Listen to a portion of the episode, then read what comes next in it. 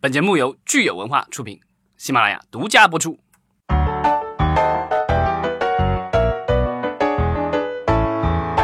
欢迎大家收听新一期的《影视观察》，我是老张。我是大米，对，这期我们还是跟嘉宾安迪老师一起聊一聊，呃，国产的这个动漫动漫番剧的那些事儿。嗯，大家好，我是 Andy。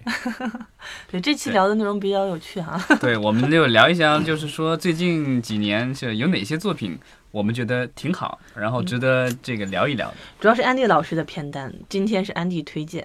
对，就这上一期其实咱们已经陆陆续续聊到过，提到了一些什么不良人啊，这个一人之下是吧？这边对这些。对对，这些其实就是这些年，呃，国产的，有些是根据漫画改的，有些根据网文改的，还有一些就是原创的，对吧？对对，对，咱们就是分别这个来聊一聊这些，对吧？就我来看，我觉得这几类里边，漫改、文改和纯原创其实相对比较容易起家，也最早的应该是漫改。那漫改这里面，就是安迪老师，您觉得有哪些作品值得关注呢？嗯，漫改就是现在作品很多啊，尤其是就是这个腾讯它旗下，因为它有很多 IP 在手里嘛，嗯所以它改改编作品很多。呃，就是其中像呃《一人之下》，像那个呃《镇魂街》，包括最近的《刺客伍六七》《突变英雄》啊、这些《狐妖小红娘》什么这些都都是比较比较好、比较成功的一些作品呗。嗯，您觉得他们成功之处在哪里，或者是您觉得值得关注的点是什么？因为这个这个，我觉得啊，就是说作作为一个作品啊，就是说你就是拿一个嗯影评的思路去看的，其实我觉得很没有没有必要。嗯嗯啊，就是说我们观众觉得这个东西哎有趣，哎嗯有意思啊，确实，我因为我最近那个《刺客伍六七》，我也我也我也看了一点儿，哎，这这个片子确实是嗯 挺有意思哈。就是说，它不光是不是说我这我这个角色画的多帅啊，男男的帅，女的女的亮、啊，就不是说这个。画风挺惊奇的。对，画风挺惊奇，但是他就是讲故事啊，嗯。他讲一一下出来，哎这这男主角有口音，哎，我就觉得这事儿本身就挺有意思的，就不光是像、嗯。就像《华江湖》里边，他也有有口音的，嗯。但是这里边就是他的这个口音和他这个片子整体的这个风格嗯。就非常的搭，嗯，就是他这个点在里边，他就明显就是一个加分项。加分点儿，就是你让这个东西一看就觉得一个很接地气啊，跟《熊出没》是一个道理，是很？新鲜是吧？很熊出没新颖。可能是另外一回事儿。对，但也是口音嘛，它也是嗯嗯他。其实我觉得它跟一般的这个儿童儿童这个就是怎么说，嗯儿童的动画剧的这个最大区别就是有 有大量的有口音的人。大家别怪老张，老张因为是个爸爸，所以他更多关注的是儿童，是 是，他就那种还有小好几好几百集点开了之后就一直循环播的那但是种我，这个也是 把孩子往那一扔的话，一天都不用管他，一天都不用管的那种。对，嗯，然后那我们再说回来，这些嗯动画他们我觉得有一个统一的点，都他们基本都是二维的，对吧？对对因为二维这东西漫改嘛，嗯漫改的话，因为漫改改二维，它是纯天然的优势一个是它的形象，它都它的设计都已经成型了，已经成型了。然后呢，就是说他的这种演出手法，也就是比较容易带有这个就是漫画漫画家本身的这个、嗯。这个特色在里边，包括他的画风，包括他的这种台词设计，包括他的这个分镜呃分镜什么么的，都会都会有这个漫画本身的这个风格在里边。就是你要硬给它改成三维，它可能就变成另外一个东西，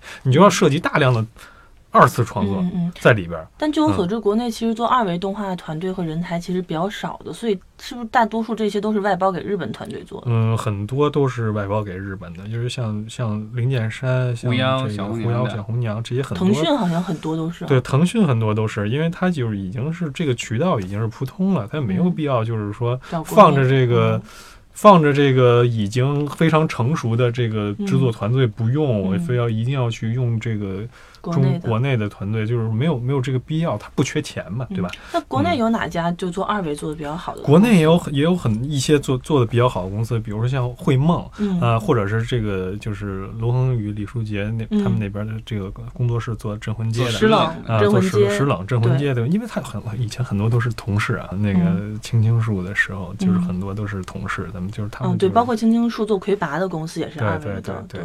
就是说他们就已经是也也是比较成熟的一个嗯。制、制作上已经比较成熟，能他能够连连出两部片儿、三部片那就是说它的流程已经是非常非常成熟了，嗯，而且就是据据我了解啊，嗯他们就像像是这个呃嗯。卢恒宇他们他们的工作室叫什么来着？呃，阿尔平方，啊，对对对对，嗯。就他们公司内部也是比较的这个和谐，嗯，非常非常的是的，做起来做的非常开心啊，就是说，所以说能到了这种程度的公司，嗯我觉得他们已经是非常非常成功的一个公司了嗯啊。嗯嗯。那像网文改呢，就是据我所知，是不是可能次元壁上更偏向于三次元比较多？因为看文的，其实很多受众就不是动，不一定完全是漫画受众嘛。哎，对对。然后那相对比较好的作品，你有什么推荐吗？嗯，网文改，因为网文网文这个东西是比较特比较特殊的一个东西，因为它嗯文字嘛，文文字转换面就是具有比较强的可塑性。嗯呃，就是说像呃，比如说《全职高手》或者《魔道嗯祖师》这种嗯网文、网文改的，嗯就是改改成二维了。嗯。呃，当然也有改成三维的，就我一时也想不起来，反正肯定有。哦，有那个《四海惊奇》，它不能算是网文改，它是小说改嘛，也是马伯庸的，它是个嗯三维的，爱奇艺在做。对，爱奇艺那已经上上了对已经上了。那那这是这个可能效果不太好，对。最最终最终效果可能不不太好。哎，我发现嗯这个三维做番剧好像一般来说效果都容易不太好，是吗？三维本身它不适合做番剧，嗯。因为它就是怎么说呢？就是说你你盯这一个角三维角色，盯盯十几集、嗯二十几集，嗯嗯和你盯一个二维角色盯十几、二十集，嗯就是它是不这个是不是因为这个从制作流程和呃制制作周期和制作成本上来有所限制？因为我觉得大电影的话，似乎大家也还是比较能接受三维嗯，的这个。三维这个东西的特点，据我做三维时间这么长啊，嗯就是说它就是它的特点是做好了特别好，嗯做 low 了特别 low。嗯嗯，对这个就是你只要就是它有一个非常明显的分界线，你知道吗？就是好和 low 之间有一个非常明显的分界线，就是你达不到好，那它就是 low。嗯。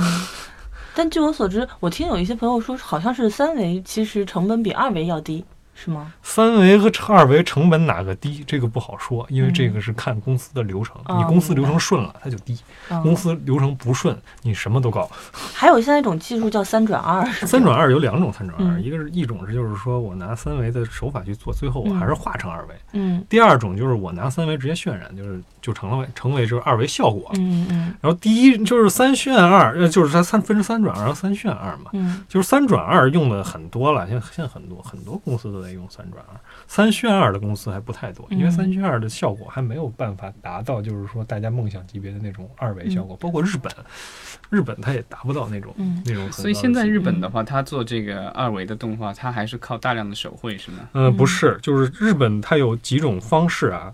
第一种就是纯手绘，嗯。而且有很多公司它很有爱，嗯。嗯，很有爱，它就要要做这个纯手绘，嗯。像像 Galaxy 啊，像这个就是金石阳之新开的那个呃 Color，嗯。像这个像那个骨头社啊、嗯嗯嗯。这些公司，它对二就是纯手绘二嗯。二维这种手绘的手绘感，它是追求这种、这种手绘感，它对这种很有爱，所以它就要做这种。嗯。第二种就是说，就是说已经是往这个三维方向转，就是说嗯。在辛苦非常尽全力的去开发这个三渲二的这种嗯。技术在里边儿。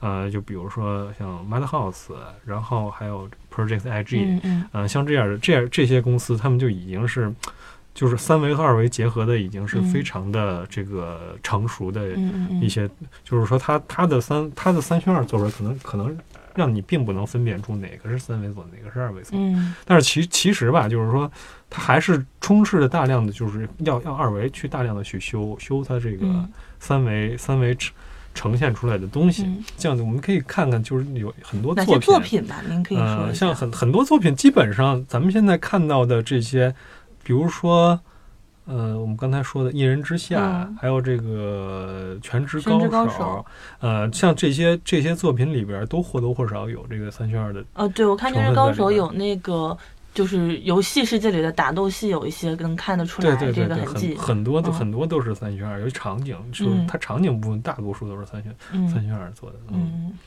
那我们最后说说原创吧，因为嗯原创其实是我个人认为，其实做原创团队真的是值得尊敬的一个这一种类型啊。嗯。嗯对对，前面我们聊的那个就是漫改啊、网文改，其实都是有一个强大的群众基础在那儿，然嗯，后包括平台基础在运作这嗯件事情嗯，IP 也有一定的这个，就是已经有很多市场了。对对，哦，网文现在其实主要牵头的基本上是阅文，对吧？嗯还是腾讯系的，嗯 对，还是腾讯爸爸的。嗯那原创基本很多就是属于民间高手了吧？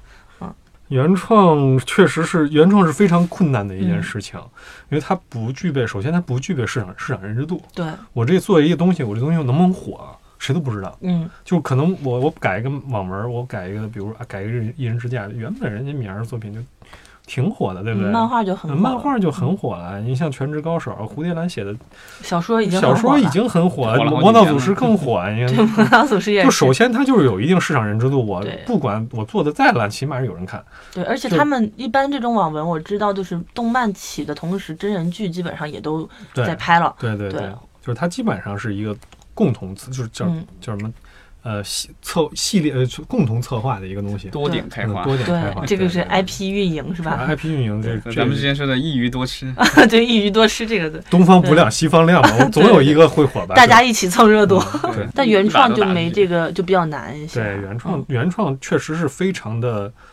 困难，而且原创的过程是一个非常痛苦的过程，嗯就是你你要不断去。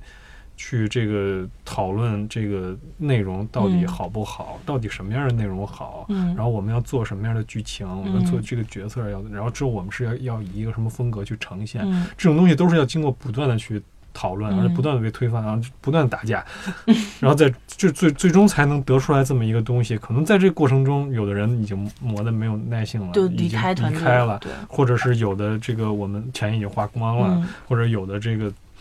得罪了嗯得罪了一些一些人，嗯或者是怎么样，就中间都是有很多这个不愉快发生。但是原创真的是它难不并不并不难，只难仅仅难在创作本身上。嗯就是说，他对这个所有团队的一个里边所有人都是一个嗯折磨，可以说是。我我们不能说是折磨，嗯应该说是一种考验，或者嗯是说要求更高吧。因为嗯其实说实话，我就是大家都会说原创是个梦嘛，因为嗯。你像日本很多大多数的动画是漫改。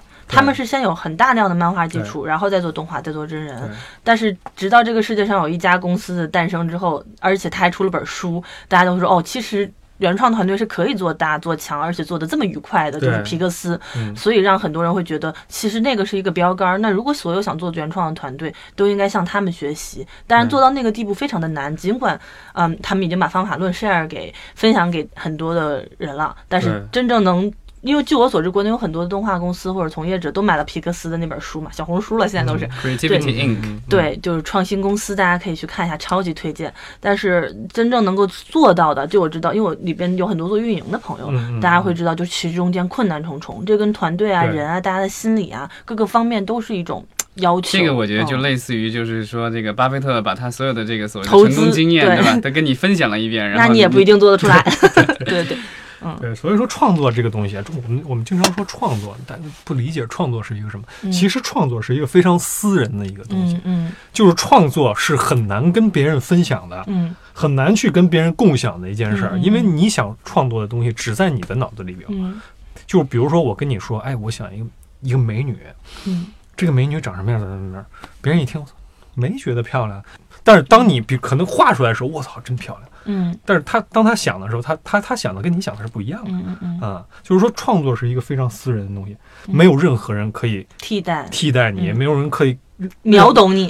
可以可以帮助你，可以理解你。嗯它是一个创作的过程，是一个非常孤独的一个过程。嗯嗯所以说，你要你要你要去不断的跟你的同伴、你的这个嗯合作合作合作的人去嗯聊，去阐述你的想嗯想阐述你的想法，嗯或者说嗯他有更更好的想法，你觉你也嗯觉得他的嗯想法更好。创作是在不断的磨合中才产生的，这个过程是非常艰苦的一个过程。对，但是嗯其实它又跟绘画写作不一样，因为绘画写作都可以个人完成，嗯，但是动画对对，可能比电影孩子这个体量、团队体量还大。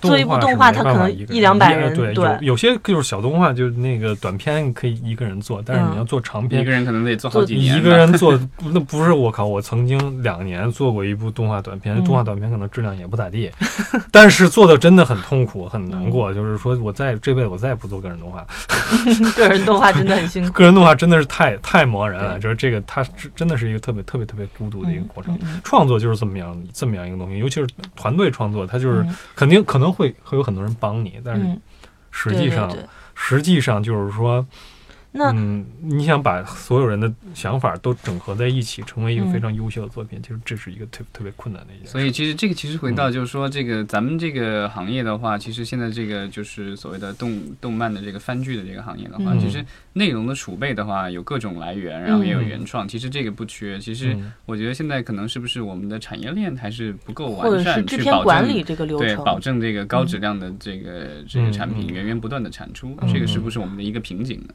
现在最大的问题是什么呢？是我们这个行业，它并不是一个行业，嗯。一个统一的行业。嗯就是你像日本，我这个片子我发给 A 外包和嗯。发给 B 外包，嗯。和我我可能做出来的东西没有没有任何质量上的区别，可能就顶多是可能风格上稍有不同，但是从质量上，他们都是一个非常统一的行业标准 A 级对它有它有很统一的行业标准。嗯。中国没有这个很统一的行业标准，嗯，就是我找两家外包公司，这样两家外外包公司用的公用的公标肯很可能都不一样。嗯，叫什么公标是吗？工业标就是嗯工业标准、嗯。标准公标，他们的公标很可能都不一一样。那你拿要求 A 的公标去要求 B，B 可能不接受，嗯或者不理解，根本就不理解，对就是说你为什么要我这么做？我们我们以前怎么怎么怎么怎么怎么做，然后我们会跟他反复解释，我不管不关心你以前怎么怎么做，我是甲方，你就要按我的目标去做。但是呢，他依然会不理解，嗯他他可能会带有逆反的情绪来，继续继续做这件事情。对对所以说这个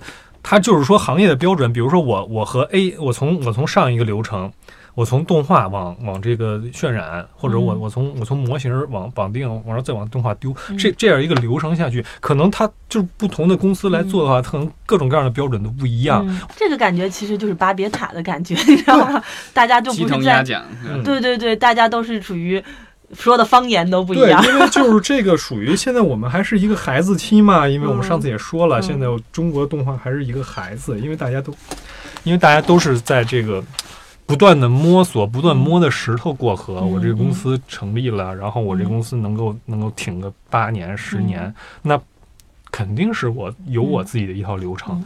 那我们说回刚才这几个原创作品，您觉得他们能出来，嗯，或者是能被推您推荐，嗯他们成功，或者是他们目前为止的有一些什么经验值得我们去借鉴？嗯，比如说不良人、若森，我觉得他们唯一的唯一的就值得我们学习，就是说他们他们都是很喜很爱这个东西。嗯。就我觉得，就是你从创作上来说，会梦有会梦的嗯。手法，嗯，然后呃，卢恒宇他们有他们的嗯。这个手法，若森有自己的有自己的优点，然后嗯博言也有博言的优点，嗯然后这些东西，我觉得他们每个人都是在突出自己的嗯。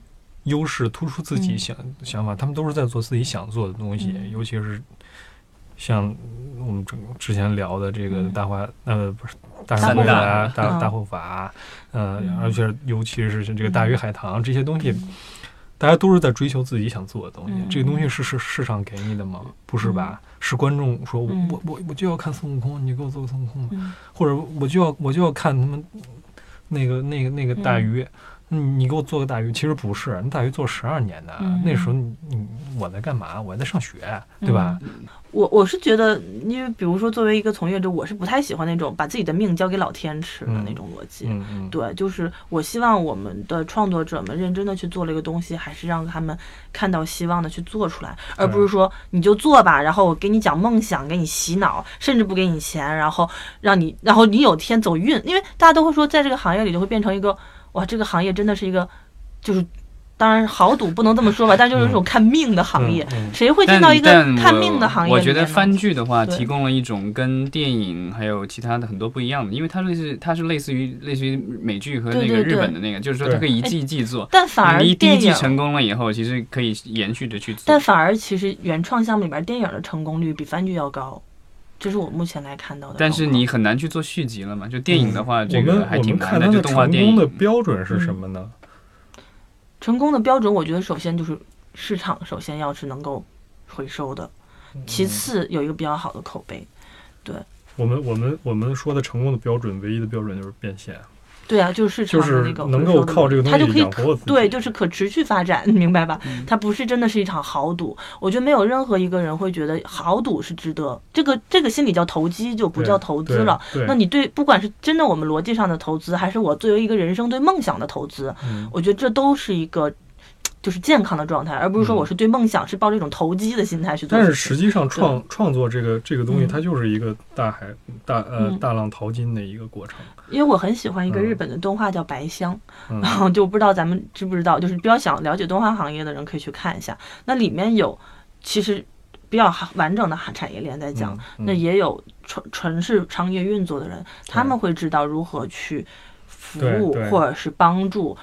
有创作能力的 artist 就是艺术家们，去把他的东西比较健康的可持续发展下去。就是对，就像你你像日本日本有这个嗯。小学馆，嗯。有集英社，就是他们本身就可以养活很很多嗯嗯很多漫画漫画家。嗯，但这里边漫画家其实也对他们做出了一定的妥协，因为据我所知，像能够在少年 Jump 不听编辑话的漫画家没几个。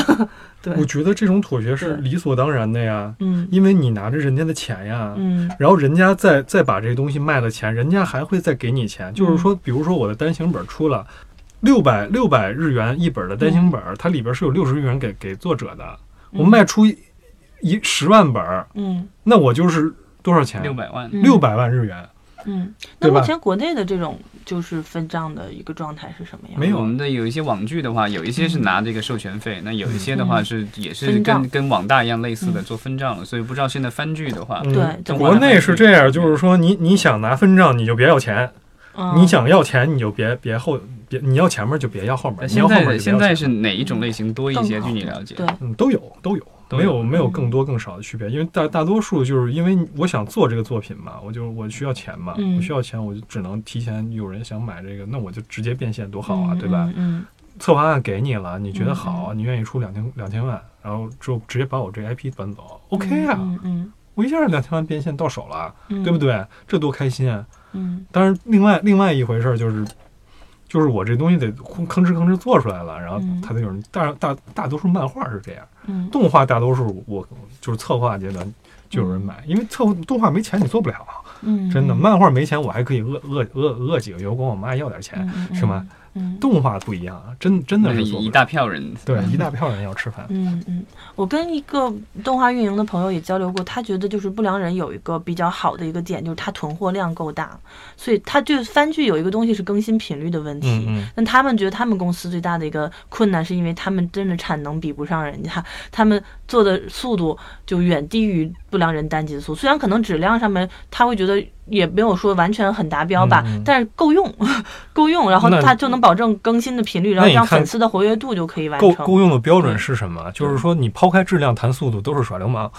但是您觉得不良人的这个质量是达标的吗？不良人的质量在他在他第一次出现的就是那是几哪年来着？嗯嗯呃，一三吧，啊，一三13年一在他那个时候一三一四这样是够用的，因为那个时候有什么作品？对对对，就他一个，是不是？嗯嗯顶多有几个什么白小飞，有那几嗯嗯嗯那个比他还烂。但是他们说的也是同期的比较，也不是说现在的比较。但是你你现在你拿《不良人二》跟现在嗯其他的分、其他的这个三三三 D 作品比，它的质量算什么呀？哎，但是更新的速度呢？更新速度，一样是但是现在现在它还火吗？嗯，我就说那现在其他的原创里边的这些，他们的核心的点就是在频率和粉丝运营上，还是内容本身上？您觉得你得？必须把这些东西达到一个平衡，嗯就是说我在在整体水平都达到一个比较高的水准的时候，你才能脱颖而出。嗯，你像《全嗯职高手》，我说举例啊，就是如果他的故事不行，他制作闷牛逼也啊，没有用，那肯定是这样的，对吧对，如果他的故事特别好，嗯制作做的特别烂，也没有用。嗯就是说，你必须把把它达达到一个整体上比较高的一个水平，你才嗯才能在现在这个时代、这个时间点上嗯脱颖而出。为什么说我们说不良人是不可复制的一个过程？因为它只存在于他那个时间嗯，才能够才能够火。现在。他不良人二，或者包包括我们换那个杯莫停领主出来，嗯嗯嗯永远都达不到不良人一的那个水平，嗯嗯嗯，嗯，对不对？就是所谓的受欢迎程度。受欢迎程度，因为嗯现代人已经被你养刁了，已经被腾讯爸爸给养刁了，嗯。他已经看不不会再去接受。那我觉得那您觉得现在番剧多久更新一集比较合适？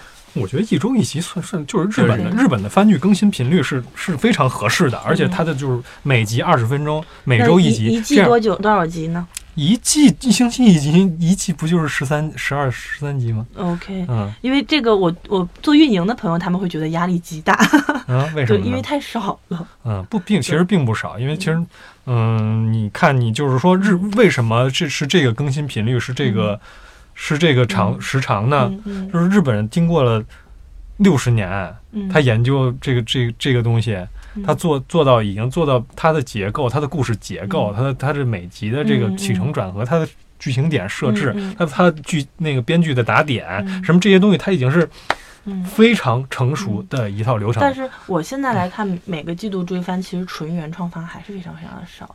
他做动画很多都是代嗯。工之后，就是给、给漫画公司打工用的，对吧？它不是一个嗯纯原创动画公司的生存之道。嗯你比如说像 A One 呀，嗯然后像就是有你刚才说的那几家 Mad Mad House 啊什么的，嗯，它很多其实拿的是代工费，对啊对吧，对啊，就是它不是说我做原创动画，嗯然后我靠我自己的原创动画赚钱的逻辑。那我们其实刚才其实后边一直在激烈的聊的其实是原创动画公司如何嗯生存，嗯而不是给漫画公司或者是网文平台打工的逻辑。嗯这个其实是还没有摸索出一条比较好的。现在原创生存没有什么，嗯，就这个你提的这个问题吧，嗯在所有所有人都在想，嗯原创我怎么活下去？我怎么变现？我怎么我怎么能嗯能嗯自给嗯自足？我怎么嗯，自靠自己造血活下去？现在没有人能解决这个问题，谁能解决这个问题？你像那个 Jump 啊，他们都有人才的选拔机制，然后会给他们奖金，让他们就是有一定的这个。国内现在有这样的渠道吗有有什么有妖气什么的，这这这些他们都有这嗯这种奖励。嗯当然，首先就是说，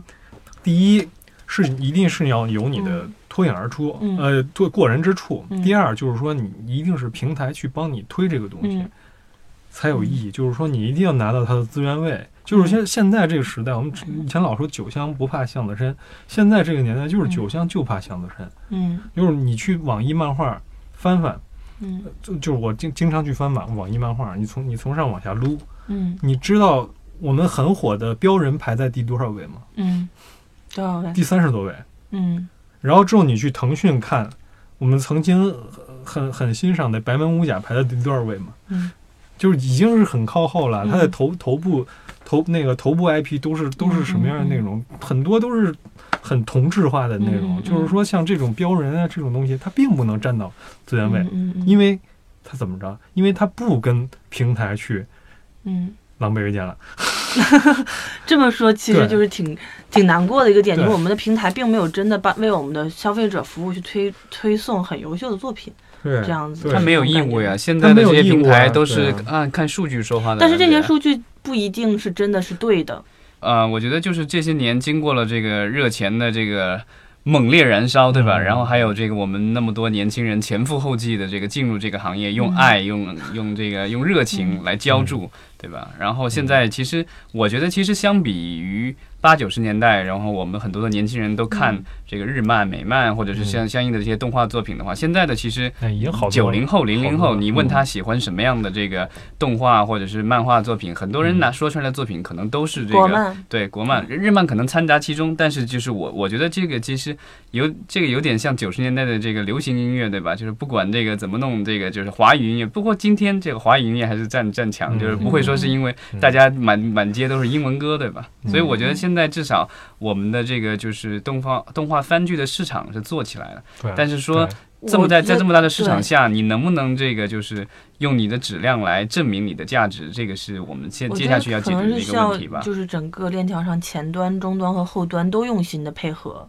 动漫产业链儿这个东西，我们我们一一直在说这个产业链儿，就是说嗯，它的产业链儿是从什么到什么，这嗯这是一个非常非常重要的话题，就是它的源头，嗯，我觉得，这源头可能是创作，它的源头在哪对营销，嗯然后这个就是你变现，然后最后通过你的变现反哺到你的这个创作，对对对应应该是一个闭环。对对对，就是说我们现在从从从头到尾，嗯我们知道源头在哪儿，源头创作，嗯我是网文也好，漫画也好，我就原创动画也好，嗯源头是创作，嗯然后最后卖，卖，然后变现，嗯这是一个结尾，结尾这个变现嗯回到创作者手里，了吗？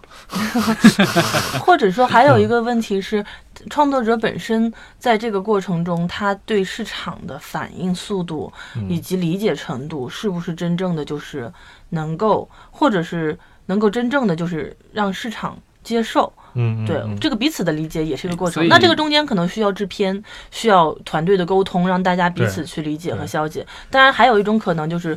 呃，就是您说的这个孤独的过程，然后它中间有闪光点，那一个比较知道如何把它去卖给合适的一个细分市场的团队是需要存在的，这是两种。因为很多人现在都想做爆款，做爆款的逻辑就是我不用营销，全民通吃。嗯但是这样的东西其实不管动画还是真人都面临，它是很少的。对，对之前我们说的这个呃叫什么是呃制作委员会的这种模式，为什么说这种模式大家都想整嗯整这种模式呢？因为这种模式是能够让参与所有参与人都活下去，嗯就是大家不会为生计而发愁的时候，才嗯会去好好。但那个有点像那个共产主义的感觉。哎不是不是，这也不算是共产主义。我觉得这个是在日本，他们已经经过了很多年的试验之后，是一个比较好的但那个权责在共担、风在险共那样的担逻辑。一个环境下的话，就是你的这个从业者的话，其实你都是在给这些制作委员会打工嘛，所以这个作品到底火还是不火，其实但是我对其实很你的这个所以我觉得想说一个他们点这是一个利益利益的共同体，对，就是说我不是为这个为谁服务对，大家都是为市场是为了利益服务。大家都是为，嗯。而它的利益的最终源头是 to C 的，这个是一个很重要的，因为我们现在有很多的利益的最终源头不是 to C，是 to 嗯。B 的，它并没有真正的直接打到消费者和观众上面去。就是你的用户不是你的客户，对，你的嗯用户不是真正你最终的金主嗯爸爸，那么我为什么不管平台也好，还是编辑也好，还是就是我们的创作者也好，为什么要就是去考虑他们的消费体验呢？那这个就有一个很大的逻辑了，这跟上一期我们聊的是很同样的一个原因。嗯那所以我觉得我还是比较希望有一天我们真正可以把这个链条打开吧，就是能够哎真正是同愿观众愿意为他用脚投票哎来买单的时对候，我觉得才是真正健康，包括行业的什么公标啊 能够达成一致。我我觉得最主要是观众要为这个作品买单，嗯而不是为平台买单。对他为这个作品，然后平台依赖这些作品生存，或者平台和作品互相依赖，才能更健康的，成长。是的，是的。对，不能单方面过于强势，而且都好。不可能，就是说你要是平台，就是说你整的垄断了，然后你嗯把这个其实，在我来看，平台的垄断其实是自掘坟墓，真的。嗯这个这也是没有办法的事情。他做到这种程度，他就是想但是今天就是今天的垄断可能就是明天虽然。大家 说这个新媒体，然后说嗯互联网，然后解放了大家生产力，但是你看，你放眼全球，其实，在每一个市场上都有这样的，就是比如说社交媒体有垄断的，嗯然后嗯视频媒体有垄断的，对，因为这个东西其实看起来你好像大家都自由了，其实互联网并不便宜，你要大量的钱去烧，那样的话就是只能够是有少在我量的公司所知的话，很多。垄断的企业，他们都会自己再去研究新的未来的趋势，而不是固步自封，对啊或者是开始利用现有资源去进行一些嗯灰色或者寻租空间，或者是去做一些 to B 逻辑的东西，就是明明是不是特别好的东西，或者是。就是还有一个东西，就是平台本身人的审美是否能够真正的衔接市场的问题。那我其实就想说一点，就是在日本漫画行业里面的编辑的个人素质的问题，包括嗯甚至都不用比，就我们中国图书行业编辑的素质，嗯，是吧？这个我觉得是共同需要成长的，包括销售，包括很多很多的这个其实就回到这个安迪老师之前提到的，就是说缺哪些人，什么人都缺，都什么人缺都短板太多了我很爱的一部日本电影嗯，日本电视剧叫重版出来的第二集，就讲说只有。漫画家、漫画编辑、销售、市场以及书店的每一个环节人，大家都真正的热爱这个行业和这部作品，全齐心协力，才能真正把一部好的东西让它跟消费者见面。对，就是说什么什么时候大家大家能把嗯能把眼光从钱放到作品上，他就会用这个这个好的效行业就果回 OK 了馈给你。嗯，对，这个行业就这个等于我觉得总结下来就是说，要让整条产业链都充满爱，是吧？那嗯，你必须得充满，就是说你不爱干这行干嘛？这我们行又不是一个赚钱的行业，你去干别的行业。这行本来就是一个有 有爱才能干下去的行业，就是行它不是 IT 嘛，对吧？它不是 人家 IT 码农又然后生气了我觉得就，是我们也爱说，编程。这个总结下来就是说，这个我们要从以资本为驱动型的这个行业，变成以爱为驱动型的行业，是吧？那肯定了，以以这个作品本作品为创作为驱动。嗯，好吧，那行好，，这个爱失了爱哪些爱 爱哪些作品可以留言一下啊？好的好的，好吧，哎，对，爱的奉献。好，感恩节快乐，感恩节快乐。这是是心的呼唤，这是爱的奉献，这是人间的春风，这是生命的源。